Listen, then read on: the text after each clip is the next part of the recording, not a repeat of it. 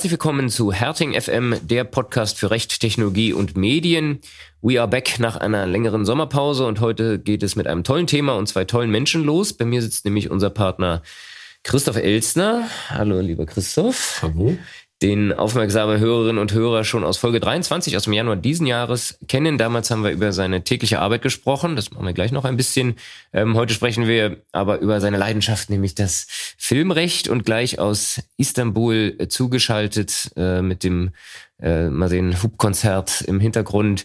Ähm, ist uns nämlich eine langjährige Freundin und sehr erfolgreiche Filmproduzentin, die Jamila Wenske von Achtung Panda. Bevor wir uns mit Jamila über rechtliche Themen beim Film unterhalten, Kurz, lieber Christoph, zu meiner Standardfrage. Was drängt dich denn zurzeit am meisten? Ja, danke. Ähm, leider nicht das, was äh, heute Thema sein soll, äh, also nicht der Film und auch keine spannenden Filmprojekte, sondern äh, mein anderes Steckenpferd, äh, die Prozessführung, ähm, die uns gerade, und zwar unser gesamtes Team, sehr äh, stark beschäftigt, weil wir zwei größere oder auch sehr große Verfahren führen. Ein Schiedsgerichtsverfahren, in dem es um, wie überraschend, ein fehlgeschlagenes IT-Projekt geht und äh, ein ganz normales Klageverfahren, in dem es äh, um die alte, vermeintlich alte Frage geht, äh, was man denn mit Presseartikeln, die man erworben hat, von den dafür zuständigen Rechteverwertern, was man mit denen darf und was man nicht darf und wie viel man gegebenenfalls dazu bezahlen muss,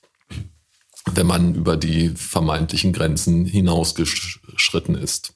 Und das sind äh, beides Prozesse, die ähm, schon vor Gericht beziehungsweise Schiedsgericht sind. Äh, deswegen drängt da die Zeit etwas. Und es geht um sehr komplexe Sachverhalte. Deswegen ist es auch sehr, sehr viel Arbeit und äh, nimmt letztlich äh, alles in Anspruch, was wir da an Kapazität an Ressourcen, haben. An Nerven. An Nerven hauptsächlich. Die Ressourcen hätten wir schon noch ein bisschen, aber die Nerven, die Nerven, die liegen dann an, nicht blank, aber das ist schon sportlich, aber deswegen äh, mache ich das ja auch, weil auch dieser Nervenkitzel mir äh, Spaß macht. Und du gehörst ja auch zu denjenigen Kollegen, die es eher positiv gewendet, die es beflügelt, wenn es eine Frist gibt. Ähm, äh, andere, die das nicht ganz so ruhig äh, nehmen können, würden dann würden dann sagen, man kann trotzdem früher anfangen damit, mit der heißen Phase, aber äh, dich scheint es ja immer irgendwie ja, das, nicht so zu beeinträchtigen. Nehmen wir mal von den letzten zehn Minuten abgesehen. Das erscheint aber nur erscheint nur so. Ähm, aber ohne Frist, äh, warum äh, muss man ja nicht anfangen? Aber lieber Martin, wo du mir doch schon diese, äh, diese Brücke gebaut hast. Wie sieht's denn bei dir aus? Welche Fristen liegen denn auf deinem Tisch? Fristen, wir, wir, haben, wir haben keine Fristen. Bei uns ist alles. Die einzige Frist ist die Frist, die uns die Mandanten setzen. Nein, in der Tat, für die, die sich, äh, die das bei uns gar nicht so kennen, wir haben ja die, die Kanzlei tatsächlich den, den Litigation-Teil äh, ähm, stark konzentriert in Christophs äh, Team, Nasses Team und die IP-Kolleginnen äh, und Kollegen haben noch eigene Gerichtsverfahren, ähm, die Arbeitsrechtler natürlich auch, aber sozusagen auf unserer Seite äh, der Macht äh, kommen wir völlig ohne Gerichtsverfahren aus ähm, und ähm, dementsprechend gibt es jedenfalls mal keine gerichtlichen oder behördlichen oder schiedsgerichtlichen Fristen, die wir, mit denen wir umgehen müssen. Der Druck ist natürlich trotzdem schon das eine oder andere Mal da, wenn... Ja, den Eindruck hat man. Den Eindruck bekommt man vielleicht.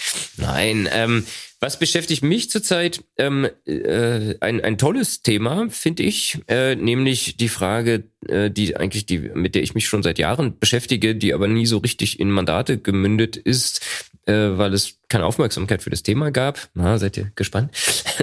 Nein, das Thema ähm, Pro, Pro, Profil, genau, Profil, äh, Profilbildung und Werbung. Also darf ich eigentlich, oder manche würden Werbescoring dazu sagen, darf ich eigentlich ähm, äh, Informationen, die ich über einen Kunden oder potenziellen Kunden habe, nutzen, um Werbung auszusteuern. Das kann dann äh, mein Newsletter sein, den ich anpasse. Äh, das kann die, in meinem Kundenportal das Next Best Offer sein, was dort als Werbebanner eingeblendet wird. Oder Äh, wenn man es bisschen mehr fancy mag, gibt's auch schon seit vielen, vielen Jahren äh, im Callcenter-Bereich, wenn ich eine Service-Hotline habe und dort Leute anrufen, dass den Callcenter-Agents eingeblendet wird, auf welches Produkt man denn jetzt die Leute hinweisen soll, in Abhängigkeit davon, was man, was die, das äh, die Datenbank über den Anrufenden weiß. Ähm, und das, da stellen sich natürlich Datenschutzfragen, insbesondere ähm, müssen die da nicht einwilligen, wenn man diese da Informationen, die man ja möglicherweise in ganz anderen Zusammenhang erhoben hat, äh, zu Werbezwecken ähm, möchte oder nutzen möchte, müssen die nicht eine Einwilligung erteilen. Gibt noch ein paar andere äh, rechtliche Fragen haben wir gerade auf, auf unserer Website aus aktuellem Anlass mal zusammengefasst und ein bisschen Drive hat das ganze Thema bekommen und deshalb haben wir jetzt auch mehrere Projekte äh, für größere Mandanten, ähm, weil es ein Bußgeld gibt äh, von der niedersächsischen äh, äh, Datenschutzbeauftragten, wo eine Bank 900.000 Euro zahlen soll, weil sie unter anderem äh, Schufa-Informationen abgefragt und für das Werbescoring verwendet hat. Das liegt bei uns jedenfalls auf das der klingt Seite. total spannend. ja, und irgendwann, irgendwann kommt es dann äh, äh, zu euch, wenn äh, wir die Mandanten da im Beraten haben, dass sie das und das machen können und dann trotzdem ein Bußgeld kommt. Das ist natürlich das dann. Und dann gewinnen wir das aber auch, weil wir natürlich nur zutreffenden Rechtsrat erteilen. Absolut, so machen wir das. Jetzt aber zu Jamila. Hallo liebe Jamila und hallo nach Istanbul. Hallo ihr zwei. Ja, dann äh, habe ich jetzt die dankbare Aufgabe, dich vielleicht mal ganz kurz ein bisschen vorzustellen für äh, alle, die dich nicht so gut kennen wie wir. Ähm, ja, Jamila, wie vorhin schon kurz angesprochen, von Beruf Produzentin und äh, geschäftsführende Gesellschafterin einer unabhängigen Produktionsfirma, nämlich der Firma Achtung Panda, seit zwei Jahren ungefähr, glaube ich. Mhm. Seit 2019 und davor auch schon als äh, Geschäftsführerin, eine von zweien ehrlicherweise, äh, bei der Firma One Two Films und davor äh, ganz in den Urgründen schon mal äh, ganz tief im Synchronisationsgeschäft gewesen und dort äh, erste Erfahrung mit dem Thema Film gesammelt.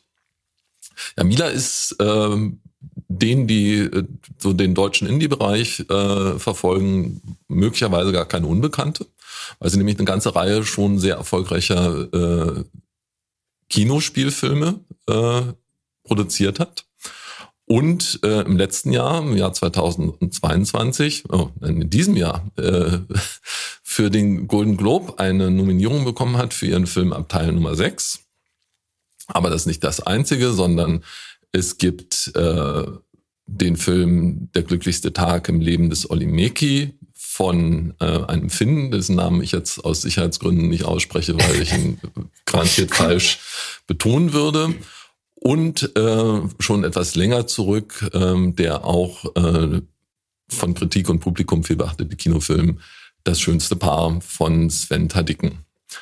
Ähm, Jamila hat äh, Filmproduktion studiert an der äh, Filmuniversität Konrad Wolf in Babelsberg und äh, hat auch ein äh, deutsch-französische Masterclass äh, für Postgraduierte absolviert. Zusätzlich dazu äh, unterrichtet sie regelmäßig an der Filmuniversität Potsdam-Babelsberg, der Filmakademie Ludwigsburg und der DFFB und ist Mitglied des unabhängigen Produzentenverbandes ähm, der EFA und der DFA.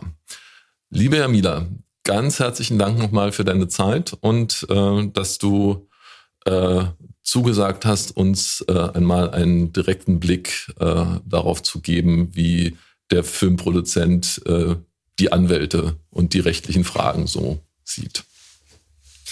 Ja, Sehr auch gerne. von mir. Wir, wir, wir kriegen auch immer, wir, wir kriegen auch immer so Awards, aber die sind dann weniger äh, Golden Globe äh, Style mäßig. Insofern ähm, Voll cool. Ähm, ja, erstmal persönliche Frage, Emila. Warum, warum machst du denn Filme? Warum, was hat dich dazu bewogen? War das schon immer deine Idee?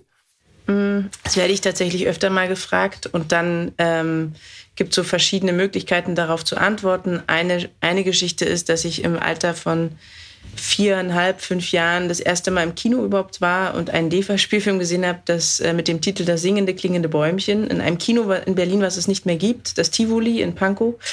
Ähm, und da, glaube ich, habe ich das erste Mal diese Magie äh, tatsächlich äh, erlebt, ja, erleben dürfen. Und das ist so einprägsam gewesen. Der Film selber, der hat mir ziemlich Angst gemacht, weil der gar nicht so, ähm, der ist ziemlich, äh, also fast schon grenzt. Also heutzutage würde man sagen, das ist äh, ähm, äh, bester FSK 18. Äh, Drama-Horror. Und, und Jamila, okay.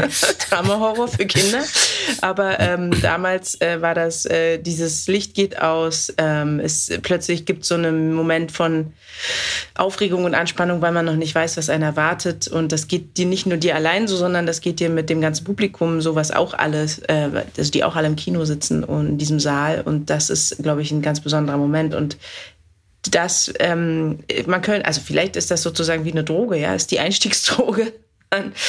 ähm, man äh, wird da so initiiert ähm, und da das erlebt man dann natürlich immer wieder mit seinen, mit den eigenen produzierten Filmen. Genau, das ist so eine, eine Sache. Aber ansonsten. Ich habe ich hab, ich hab ja ein bisschen, bisschen die Hoffnung, dass bei meinen Kindern die Erweckungserlebnisse mit vier bis fünf Jahren nicht bleiben. Sonst habe ich ein, eine Bäuerin und einen Sportreporter zum Kind. Ähm, ist beides nicht das Schlechteste. Aber who knows? Ja, ja, das stimmt. Das kann ja. Du, ich kann finde, Agrarökonomie äh, in, unter den, in den heutigen äh, Zeiten ist auch ein sehr, sehr dankbares und vor allem kann ein unglaublich fortschrittliches Thema sein. Und Sportreporter, also ich glaube, das äh, Brot Brauchen und Spiele gibt es immer. Ja, stimmt. Genau. Ähm, wir wollten, wir waren ja eigentlich verabredet Anfang der Woche, um uns hier in unserem schönen Podcastzimmer zusammenzusetzen. Jetzt äh, bist du zugeschaltet. Was, was treibt dich nach Istanbul? Was machst du da? Genau, aktuell drehen wir hier einen ähm, Debüt-Kinospielfilm der deutschen äh, Regisseurin Asle Ösaslan, äh, Berlinerin mit türkischen Wurzeln. Und es geht um die Literaturverfilmung Ellbogen von Fatma Aydemir, die ebenfalls eine Berlinerin ist mit türkischen Wurzeln. Und ähm, der Roman äh, erzählt die Geschichte der 18-jährigen Hasal, ebenfalls aus Berlin, aus Berlin-Wedding und wie sie im Prinzip versucht, einen Platz in dieser deutschen Gesellschaft zu finden. Und das ist gar nicht so leicht, wenn man so heißt und so aussieht. Und ähm, mit all diesen ja, Problemen, die sozusagen das Coming of Age oder das Erwachsenwerden sowieso schon hat. Und dann kommt da on top noch die tägliche Alltag, also diese Alltagsrassismen, die man erlebt als Mensch, anderer Hautfarbe, anderer Namensgebung. Das ist im Prinzip so ein bisschen die Geschichte. Und ähm, ein Teil dieses Films spielt halt in Istanbul. Ich wollte gerade fragen, ob er sicherheitshalber in Istanbul dreht, damit es ein bisschen authentischer ist, das Berliner äh, nee, nee. Leben. Nein. Wir haben okay. schon vier Wochen Berlin ab hinter uns. Äh, tatsächlich äh, an vielen sehr authentischen Orten im Wedding äh, gedreht und sind jetzt seit äh, vorgestern in Berlin, äh, in Istanbul, Entschuldigung, und äh, drehen hier. Genau. Prima. So, dann mal, dann mal den äh, Filmrechtler befragt. Christoph, ähm, was, warum machst du denn einen Film? Oder also ich habe keine... Du warst mit zwei im Kino und hast beschlossen, im Abspann stehen zu wollen. Nein. Nein, also zum Thema Horror, äh, frühkindlicher Horror im Kino kann ich nur äh, einen DEFA-Film beitragen, den ich in einem Kino gesehen habe, den es, es auch nicht mehr gibt. Äh, in Woltersdorf, da wo ich herkomme, ähm, das war Schneeweißchen und Rosenrot. Wer den kennt, weiß, da gibt es einen ganz furchtbaren Zwerg und äh, ganz schreckliche, äh, ganz, ganz schreckliche Abenteuer. Ähm, und ähm, das, glaube ich, war nicht der Punkt, wo ich gesagt habe, Filme sind das, was mir jedenfalls auch am Herzen liegt. Ähm, aber ja, so schon in, in meinen Jugendjahren äh, habe ich dann festgestellt, dass äh, ich was anfangen kann mit dieser Art zu erzählen und äh, mit dem Visuellen. Und äh, ich interessiere mich nebenbei auch noch für Fotografie und das zusammengenommen ist dann, äh, führt dann schon dazu, dass man ein vertieftes, äh, ein vertieftes Interesse hat, äh, leider nicht genug Zeit äh, dafür, sich alles anzugucken, was man gerne, was man gerne sehen würde, aber schon so viel Interesse dran, dass es eben nicht nur äh, der abendliche Netflix äh, Flick ist, sondern dass man schon auch mal einen Film mit etwas mehr Sachverstand sich anschaut und ähm, sich fragt, wie schaffen die das, das immer alles auf die Leinwand zu bringen oder den Bildschirm heutzutage. Ich, ich, ich habe in, in, der Vorbereitung überlegt, ob ich mich outen soll. Ähm, ihr beide wisst es ja, dass ich jetzt nicht der allergrößte Filmfan bin. Immerhin habe ich in Erinnerung, dass mein erster Film, ich weiß nicht mehr welcher es war, aber im Intimes stattgefunden hat. Ich weiß nicht, ob es das Kino noch gibt in Friedrichshain. Es wäre jedenfalls prädestiniert dafür, auch es nicht mehr zu geben. Äh, in der Simon-Dach-Straße, Ecke Boxhagener Straße. Ähm, Lichtspiele? Nee, Intimes heißt es Ach, tatsächlich. Intimes, doch, entschuldige, doch, das ja. gibt's noch, das gibt's noch. Ja, ähm, es ist naja, auch immer also noch genauso bestuhlt wie früher. Okay, ich will es wieder erkennen, meinst du? Ja. Ringsherum sieht es ein bisschen anders aus, aber das Kino ist noch genauso. Sehr gut.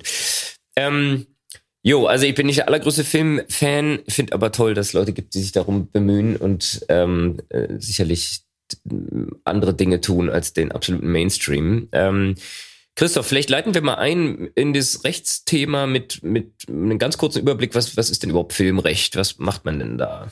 Ja, also ähm, erstaunlich, also oder gar nicht so erstaunlicherweise, ähm, Filmrecht äh, gibt zwar Bücher, die heißen so, aber im ganz klassischen Sinne ein eigenes Rechtsgebiet ist es nicht, sondern ist ein Querschnittsbereich, der eigentlich alles abdeckt, was äh, zur Herstellung äh, eines Films gehört. Ähm, ja, man kann, muss also sich aus verschiedensten Rechtsmaterien die Dinge zusammensuchen ähm, und kann nicht einfach ins Filmgesetzbuch schauen. Ja, man könnte überlegen, ob es sowas geben sollte. Wahrscheinlich eher nicht. So speziell sind die rechtlichen Fragen nämlich am Ende nicht. Aber ähm, es ist schon ein äh, wilder, ein, ein, ein, ein bunter Blumenstrauß, um den es da geht. Ähm, Urheberrecht natürlich. Äh, ja, ohne Rechte kann man weder Filme machen noch sie vernünftig verwerten.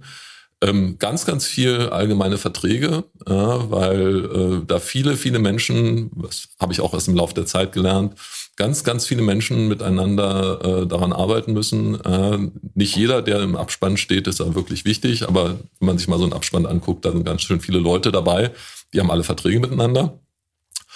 Und äh, dann natürlich ähm, weiter Bereiche aus dem Persönlichkeitsrecht, wenn man, insbesondere wenn man sich so in der Gegenwart bewegt und nicht einfach nur Fantasy produziert. Und schließlich äh, auch noch jede Menge unerfreuliche Rechtsgebiete, Arbeitsrecht, Sozialrecht, äh, solche Dinge. Und noch ein bisschen Finanzierung kommt auch noch dazu und Förderung, wenn man es in Deutschland tut. Also ein wie gesagt, ein breiter, bunter Blumenstrauß äh, von für den Juristen jedenfalls spannenden Themen. Da kommt jetzt das Gericht gar nicht drin vor? Ähm, also zweckmäßigerweise kommt das Gericht da gar nicht drin vor. Ähm, ja, das äh, meine andere Leidenschaft, äh, die äh, der Prozessführung, die äh, lebe ich bei den Filmsachen meistens nicht aus, weil man sich da nämlich so man kann vorher einigt, äh, weil ein Prozess um einen Film ähm, führt meist zu nicht besonders viel. Aber es gibt es auch. Was sagst du, Jamila? Jetzt nicht so sehr zu den, ich hoffe, du bist jetzt nicht ständig bei Gericht und, und äh, musst äh, äh, andere Leute verklagen oder dich verklagen lassen. Wo sind deine Berührungspunkte zum Recht hm. bei der Produktion? Na, da kann ich Christoph total zustimmen. Es ist im Prinzip alles, was er gesagt hat, habe ich auch schon mindestens einmal durch oder bin, musste auch durch all das einmal durch. Und tatsächlich wiederholen sich natürlich dann auch die Themen, die juristischen Themen in jedem Filmprojekt auf die eine oder die andere Art.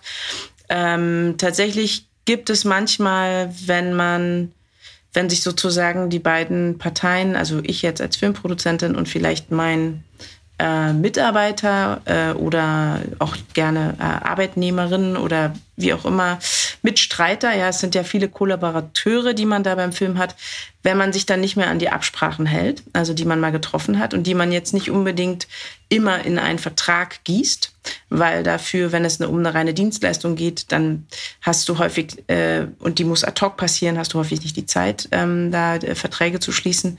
Mm, dann ist aber natürlich, also ausgearbeitete schriftliche Verträge, sondern aber natürlich weiß die, ich, Die Juristen zucken, du siehst uns zucken, das ja, sind natürlich ja, ja, Verträge, weiß, aber weiß, das müssen aber wir, glaube ich, auch den so, äh, Hörerinnen ne, und Hörern nicht erklären, dass da natürlich trotzdem Verträge zustande kommen, nur Jamila Na klar, genau, also das ist, das wollte ich gerade sagen. Sind. Einfach mit dem Handschlag sozusagen ist schon ein Vertrag geschlossen, absolut. Ähm, und als gute Kauffrau ähm, ist man natürlich, äh, hält man sich auch daran. Und dann gibt es aber manchmal Situationen und äh, das ist sehr, sehr vielfältig, warum sich die anderen, so, die andere Partei sozusagen dann nicht daran mehr halten möchte.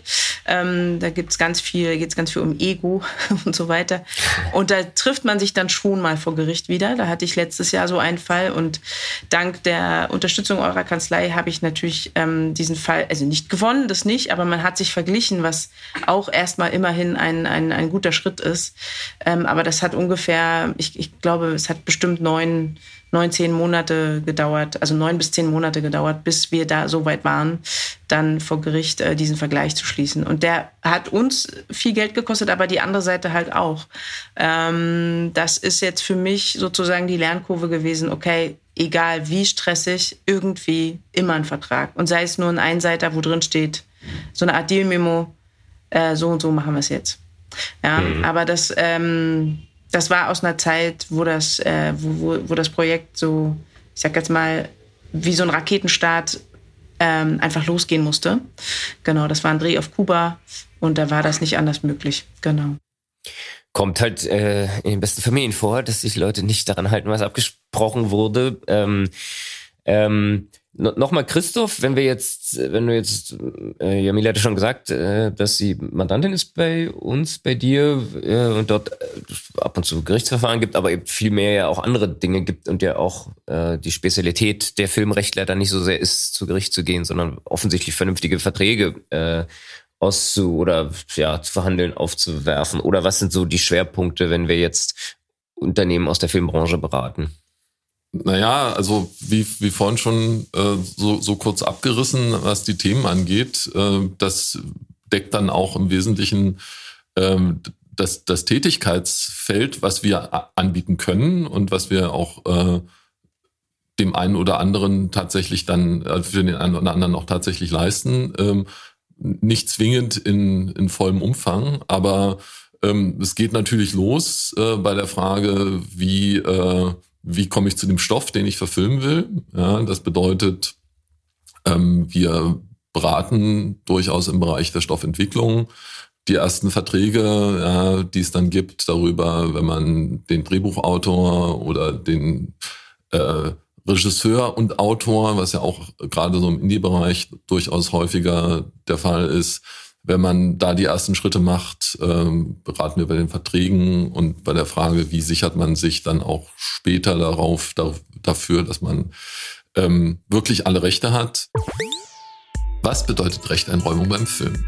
Die Rechteinräumung ist eine vertragliche Regelung, mit der sich die Filmproduktionsgesellschaft alle für die Herstellung und Verwertung notwendigen Rechte der an der Produktion beteiligten Personen und Unternehmen übertragen bzw. einräumen lässt.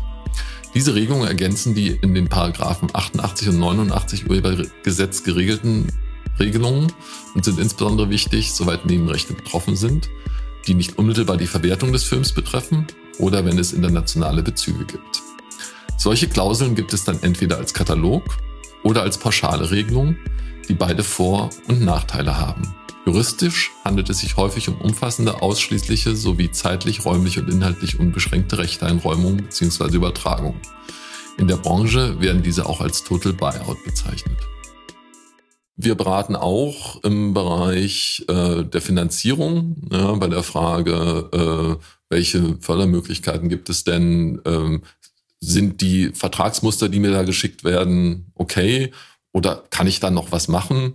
Äh, bei der spannenden Frage, wie komme ich äh, zu einem Ausgleich zwischen Investoren und Förderung, jedenfalls für eine deutsche Produktionsfirma immer ein spannendes Thema, weil ähm, die Filmförderungs- oder die äh, Förderrichtlinien und die äh, Recoupment-Richtlinien, die es da gibt, äh, der modernen Zeit nicht mehr ganz so angemessen sind. Und äh, man manchmal Schwierigkeiten hat, die Investoren an rangbereiter Stelle zu befriedigen, so dass die ein Interesse haben, obwohl die Förderung ihre 50 Prozent will, ja, jedenfalls in den, in den meisten Fällen, wobei auch da ist Bewegung drin.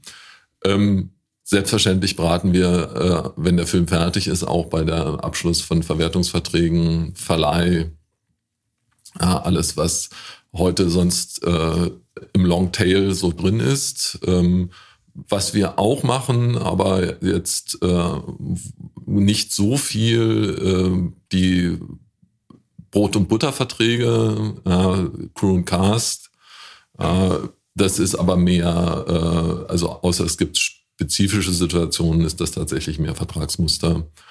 Und ähm, wie schon kurz angesprochen, ähm, wenn es dann mal zu Streit kommt, zweckmäßigerweise, bevor der Streit bei Gericht ist, auch dabei, äh, solchen Streit zu schlichten, äh, Klarheit zu schaffen, allen Beteiligten zu sagen, was geht und was nicht und äh, auch Vorschläge zu machen, wie man dann äh, weiter vorankommt. Ja, möglichst ohne also, das Geld auszugeben. Also das große äh, rundum sorglos Paket, Jamila muss sich um alle, nichts kümmern, Christoph macht alles. Äh, es, möglicherweise sieht die Praxis bisschen anders aus. Äh, ähm, wie nehme ich, Jamila? Also was machst genau, du also sozusagen also rechtlich? Ja, tatsächlich ist es so, mm, ich bewege mich ja seitdem ich die Achtung Panda äh, habe, ähm, hauptsächlich, also natürlich sind, äh, oder andersrum, nein, nochmal von vorn. Also alle unsere Projekte sind internationale Koproduktionen und in dem, in diesen zwei Worten steckt schon sozusagen eine unglaubliche kritische Masse an potenziellen ähm, Fällen, ja, so. Ähm, der Weg, wie ich versuche, sozusagen nicht die ganze Zeit eine Standleitung mit Christoph oder jemandem anders, anderen aus eurer Kanzlei zu haben, ist ähm, A, mit Leuten zu arbeiten, mit denen ich schon gearbeitet habe und denen ich 100% vertraue. Das ist aber natürlich bei ganz neuen Koproduktionen, die sich manchmal anbahnen, nicht unbedingt möglich. Ähm, und zum Zweiten ist es aber so, dass es häufig gar, in meinen Fällen jetzt häufig gar nicht so sehr um äh, wie, wie baue ich Cast- und Crew-Verträge, weil die, das habe ich sozusagen einmal gemacht und da hole ich mir immer ein Update und das, ähm, das kriege ich ganz gut hin. Ich habe auch eine sehr fitte Buchhaltung, die auch sozusagen immer mit allen aktuellen Gesetzesvorlagen, äh, äh, was sozialversicherungspflichtig ist und so weiter, äh, vertraut ist. Das ist sozusagen ein, ein wichtiger Baustein, damit man nicht äh, damit immer die Kanzlei belatschern muss. Ähm, aber natürlich geht es um Sachen wie, wenn ich eine Literaturverfilmung mache, wie sieht so ein Vertrag aus? Was, ist, was muss ich mir da eigentlich äh, einräumen lassen, damit das auch in der internationalen Koproduktion für die Koproduktionspartner gelten kann? Das ist, wenn man da gar keine Expertise hat und das für einen wie so böhmische Dörfer sind, dann sollte man unbedingt ähm, sich juristische Betreuung in diesem Fall holen, weil das ist äh, sonst, also das sozusagen zu unterschreiben und im Nachgang äh, nachzuverhandeln, ist, äh, ist eigentlich, also das lässt ein Projekt durchaus auch scheitern, ja. Ähm, mhm. Genau, da muss man unbedingt ähm, vorher Klarheit haben und schaffen.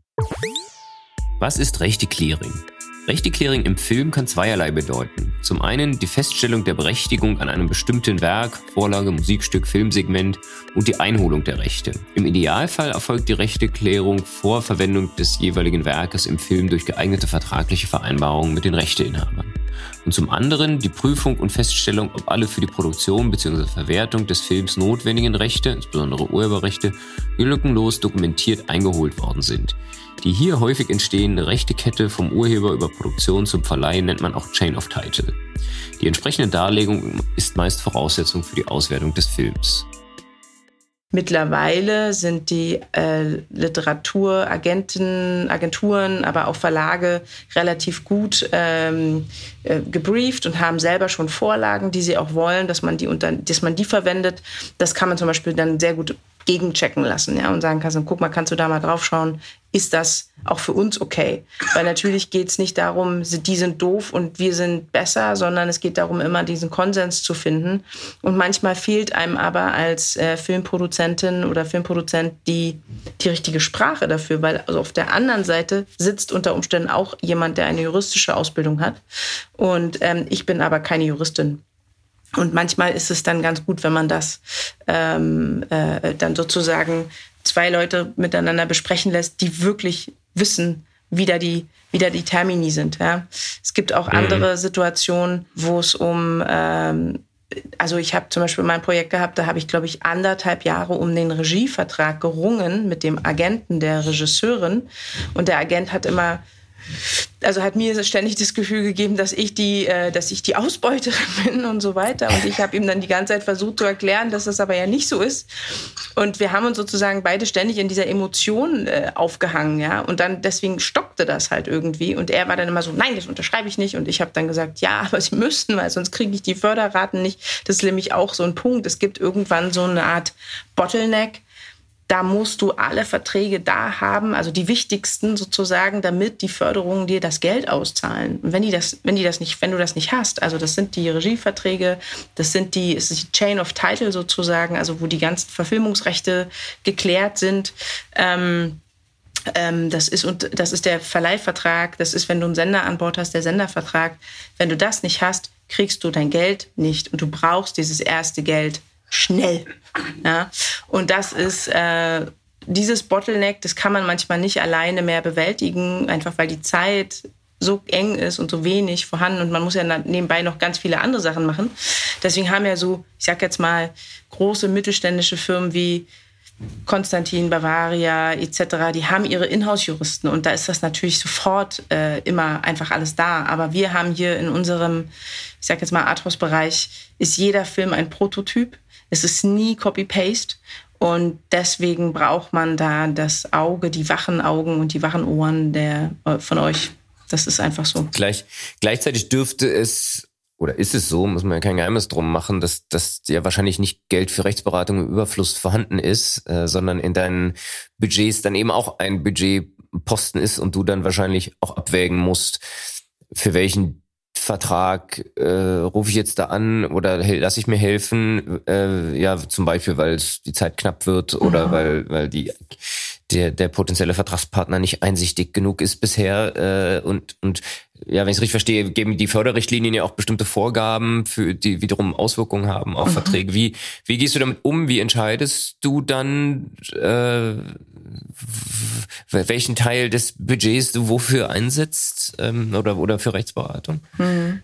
Also ich sag jetzt mal, wenn ich ähm, einen Film habe, der wirklich sehr gut finanziert ist, dann darf sich das auch schon mal in einem äh, niedrigen fünfstelligen Bereich bewegen. Hatte ich aber bisher nur ein einziges Mal, muss ich einfach sagen. Meistens ja. ist es ein mittlerer, ja, manchmal sogar auch ein kleinerer vierstelliger Betrag. Da wege ich natürlich ab, was kann ich davon leisten selber. Dank, dank des Studiums, ich, wo ich vier Jahre Medienunterricht hatte, ähm, glaube ich, manche Sachen ganz gut schon einschätzen zu können und kann auch, glaube ich, mittlerweile einfach nach über 20 Jahren Filmproduktions- und produzentischer Erfahrung, habe ich ein Gefühl dafür oder ein Gespür, okay, das wird jetzt kritisch. Hier muss ich, äh, hier muss ich irgendwie äh, Rat holen. Ähm, mhm. Das ist, wie gesagt, da jeder Film ein Prototyp ist, nicht immer gleich. Ähm, aber ich glaube, so wirklich die neuralgischen Punkte sind, ähm, da, wo die Kreativen dran, dran äh, drin sind. Also sprich ähm, Regieverträge, Autorenverträge manchmal auch. Also das ist so, dass äh, das ist so heikel, weil die, mhm. weil die Regisseure sich häufig auch als also sie sind ja die Inkubatoren sozusagen ihrer Filmprojekte. Das ist ja häufig so beim Autorenfilm sowieso.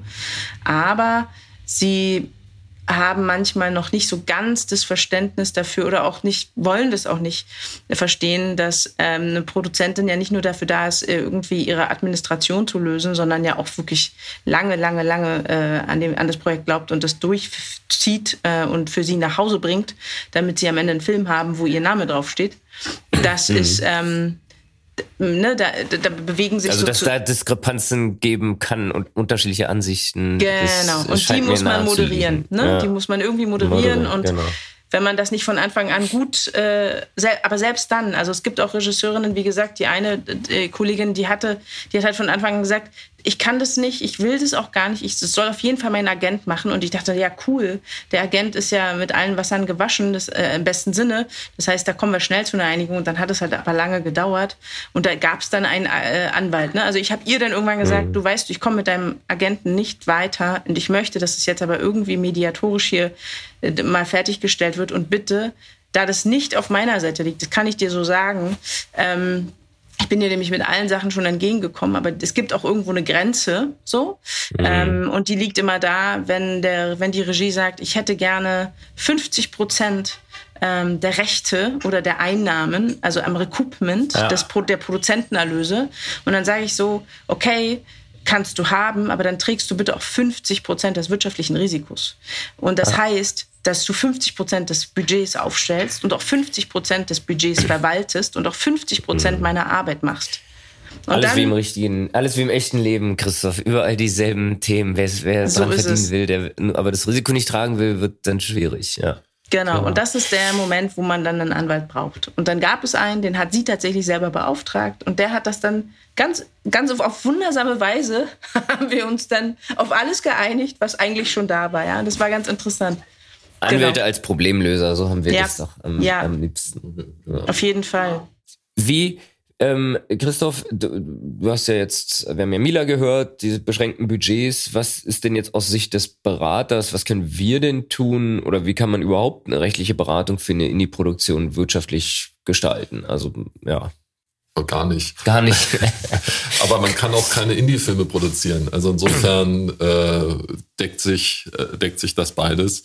Ähm, ja, man muss äh, ein bisschen ein, ein, bisschen kreativ sein. Äh, das in jedem Falle, also vielleicht noch einen Schritt zurück. Natürlich kann man auch in dem Bereich sinnvoll beraten.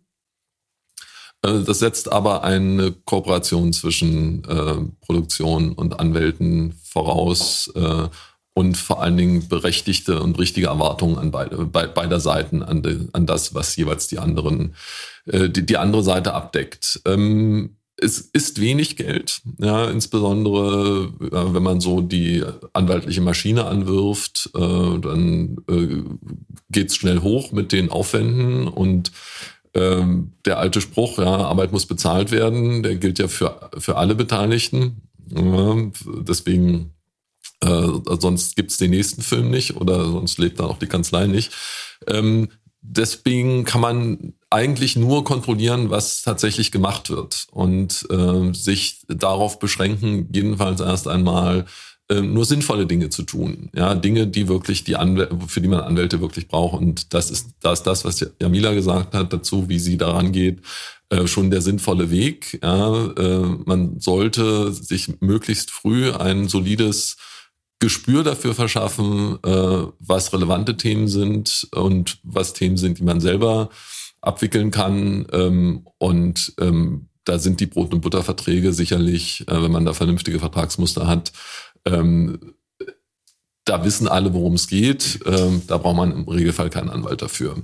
Beziehungsweise, aber, äh, wenn ich kurz ergänzen ja. darf, dieses Geld kann man einmal ausgeben ja, ja, genau. Das, das ist, natürlich ein super Hinweis, ne, dass man halt, und klar, du hast ja vorhin schon gesagt, bisschen Update, ne, wenn sich Dinge ändern, kann das aus, auf, aus Verträge auswirken, aber du einmal einen vernünftigen Vertrag hast, auch weißt, wo, also jetzt ist ja gar nicht kein Filmspezifikum, ja, also, und auch weißt, wo das, wo was steht, äh, ja, und dann und immer schon 11 und 40 Mal die gleichen Einwände hattest, dann kannst du, ja, steht aber hier in 7.3 und ehrlich gesagt, nee, wir können da nicht abweichen, das ist der Standard und das ist jetzt auch nicht wirtschaftlich, wenn wir darüber jetzt philosophieren. Ja, ähm, ja und dann, und dann hast du halt in einem, in einem Film sicherlich ein paar Key Player, wo du äh, Kompromisse machen musst, äh, ja, aber, aber wahrscheinlich so im, im äh, ja, im, die allermeisten wirst du wahrscheinlich mit so einem Mustern abhandeln können, oder? Ja, ähm, also wie gesagt, einmal ausgeben lohnt sich. Es lohnen sich gute Muster, ja, die man vor allen Dingen auch versteht. Also insofern meine Empfehlung bei sowas, äh,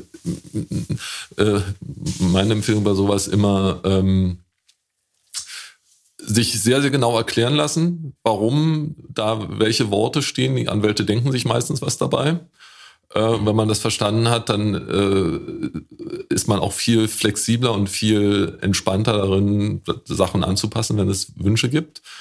Aber die eigentliche Krux ist ja mit den anderen Themen. Also zu erkennen, erstens, was sind die grundsätzlichen Themen, da kann ich auch wieder nur das sagen, was Jamila schon gesagt hat, die Rechte am Anfang und äh, klare vertragliche Regelungen mit den äh, mit mit den Key Playern in dem Bereich, in dem wir hier sind, äh, Autoren, Regisseure und auf der anderen Seite, wenn man Investoren mit an, an Bord hat, auch dort, ja, abhängig davon, wie erfahren die eigentlich sind, ähm, sieht man jetzt auch mehr, dass es tatsächlich auch äh, auch in Deutschland, jedenfalls mein Gefühl, auch in Deutschland wieder äh, Privatinvestment gibt. Ja, und äh, die haben manchmal nicht so viel Ahnung davon, wie das eigentlich läuft. Das muss man ihnen erklären.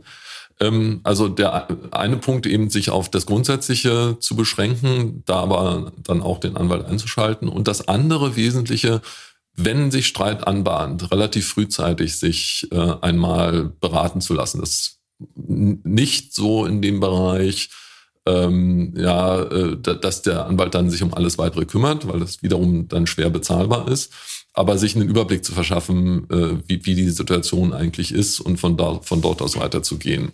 Ja, das ist auf der Seite die Arbeit klein halten ähm, und ein bisschen ist es auch eine Herausforderung für die Anwälte, weil ähm, die natürlich ihrem Impuls ein bisschen widerstreben müssen, äh, nicht nur ihre guten Ideen rauszugeben, sondern dann daraus auch noch ganz viele Stunden zu generieren. Ja, das bedeutet ähm, Arbeit in dem Bereich eher Beratung tatsächlich und nicht Papier aufschreiben und Dinge, äh, Dinge einfach laufen lassen.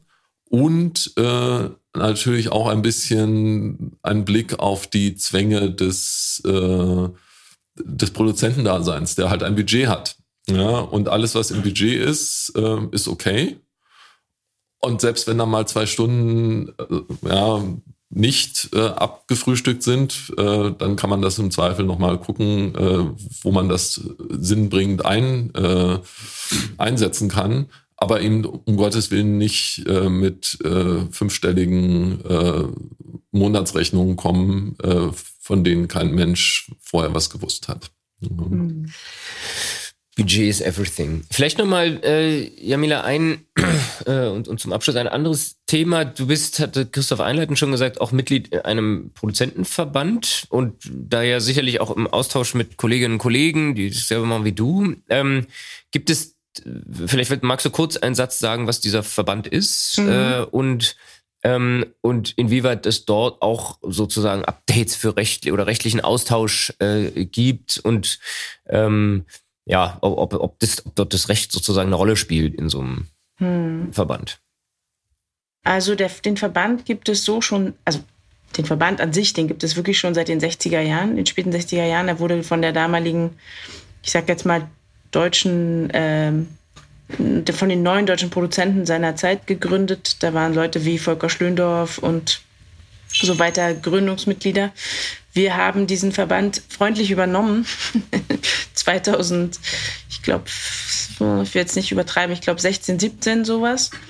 Ähm, weil wir gemerkt haben, dass wir als unabhängige Arthouse-Produzentinnen in Deutschland keine Lobby haben ähm, und nicht in die Produzentenallianz waren, weil dort ähm, ganz andere äh, Player den Markt bestimmen oder diesen Verband auch bestimmen. Das sind die Firmen, die hundertprozentige Sendertöchter sind und natürlich haben die eine ganz andere Agenda als wir.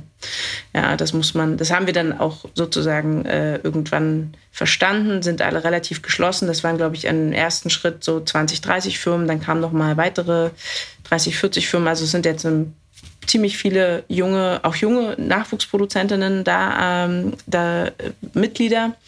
Und ähm, ja, natürlich ist da juristische Beratung immer auch, äh, ähm, glaube ich, gefragt. Ähm, wir können uns untereinander ganz gut austauschen auch, also weil da gibt einfach Produzentinnen, die haben schon viele, viel mehr Jahre auf, äh, auf dem Buckel als ich oder eben jetzt die ganz neuen Mitglieder. Ähm, gleichzeitig ändern sich ja aber auch äh, Rechtslagen und ähm, da bedarf es dann einfach immer wieder ein Aus, eines Austauschs. Und das ist, ähm, ich glaube, das funktioniert. Ich, glaube, da sind schon einige Mitglieder unseres Verbandes bei euch äh, äh, Mandanten und damit auch sehr glücklich. Und ähm, klar gibt es aber auch andere Kanzleien, die sich da ähm, wertvoll machen. Also so, ich glaube, wir haben auch genauso wie die, wie, wie Mitglieder sehr vielfältig sind, sind auch die Juristen, die uns da unterschiedlich beraten, auch vielfältig.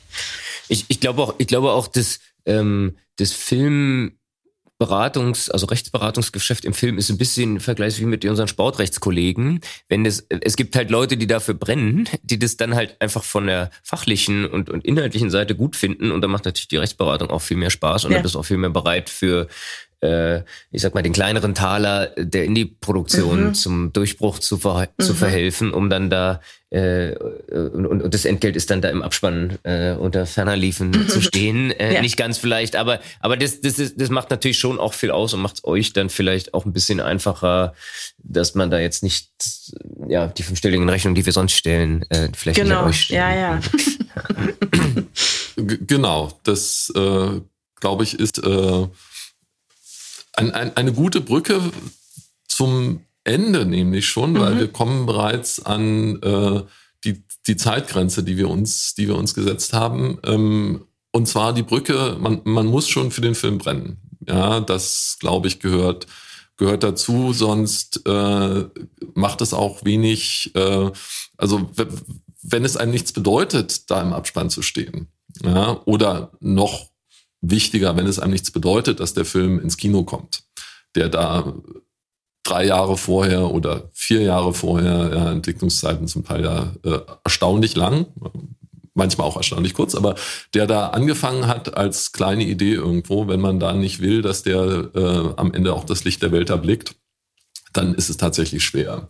Ja, weil äh, dann sollte man äh, oder dann, dann macht es mehr Sinn, äh, große M&A, Mergers and Acquisition Mandate zu machen und ganz, ganz viel Geld zu verdienen. Äh, viel Geld verdienen kann man mit Indie-Filmen nicht. Weder da noch da wahrscheinlich. Äh, aber aber ähm, das, äh, aber man kann sinnvoll beraten und rechtliche Beratung ist äh, sicherlich an der einen oder anderen Stelle auch notwendig man sollte rechtzeitig darüber nachdenken und äh, sich einen Anwalt seines Vertrauens suchen. Das, glaube ich, gehört da rein. Ähm, aber nicht unterschätzen, dass man, äh, wie viel man selber machen kann, wenn man ein gewisses Grundverständnis dazu hat. Deswegen auch, finde ich, so äh, Organisationen, Verbände, Vereine, die äh, da dem Wissensaustausch auch dazu dienen und die sich auch eine Wissensbasis äh, erarbeiten, die man dann neuen Mitgliedern gegebenenfalls zur Verfügung stellen kann. Sehr, sehr sinnvoll, ja, weil äh, das macht Mittel und Ressourcen frei für die wirklich spannenden Fragen. So wäre mein Fazit von dem, was wir hier besprochen haben. Liebe Jamila, ganz, ganz herzlichen Dank für deine Zeit ja, an einem stressigen, äh, in, in einem stressigen Dreh. Ja, jetzt auch noch dazu äh, in, im schönen Istanbul. Äh, Sonne scheint aber nicht nur dort, sondern, sondern auch hier. Ähm, wenn ihr Wann, wann seid ihr fertig? Wann, wann kommst du wieder zurück? Wir drehen noch bis zum 12.10. morgens, 6 Uhr dann machen wir noch ein kleines Abschiedsfrühstück und dann steigen wir gegen frühen Nachmittag in den Flieger zurück nach Berlin und schneiden und fangen dann an, an der Woche darauf zu schneiden. Okay, der ist dann abgedreht. Dann sind wir abgedreht. Okay. ja. Na gut, dann halten wir die Daumen, dass das alles klappt, äh, ja, dass alle Drehpläne eingehalten werden, dass alles Material gesichert wird und äh, Ich stelle stell jetzt noch eine naive Frage. Wann kommt der ins Kino? Die ist gar nicht so naiv. Das ist sehr lustig, weil uns das, wir werden das ganz oft gefragt. Ähm, das dauert bestimmt äh, noch ein Jahr.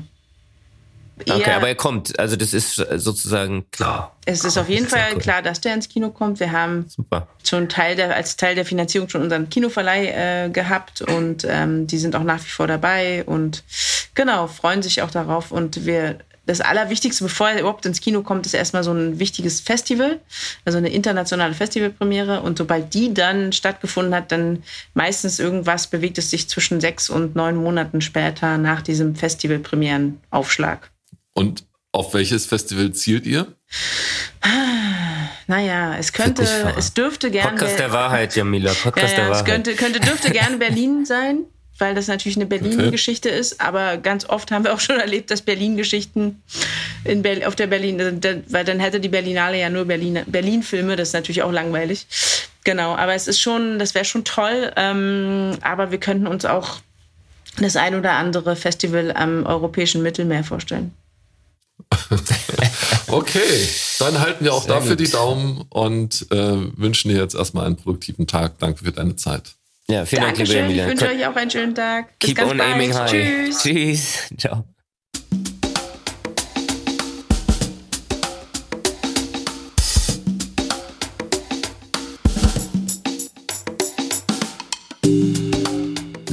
Freunde der Sonne. In Istanbul scheint die Sonne, in Berlin scheint die Sonne. Wer weiß wie lange noch. Äh, nutzt es, geht raus, falls es immer noch so sein sollte. Wir sind am Ende von Folge 29 von Herting FM, der Podcast für Recht, Technologie und Medien angekommen.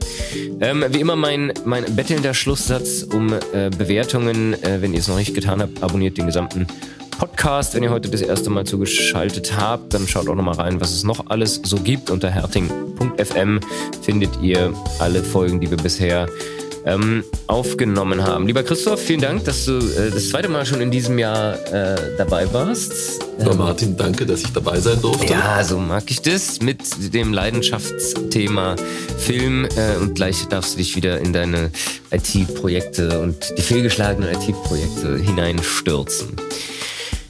Mir bleibt nur zu sagen, ciao und bis zum nächsten Mal. Es gibt schon einen neuen Termin und ich kann da versprechen, dass wir eine, eine neue, tolle Gästin aus dem Entertainment-Bereich haben. Ähm, das wird es wohl auch noch im Oktober geben. Bis dahin, ähm, bleibt gesund und viel Spaß. Tschüss.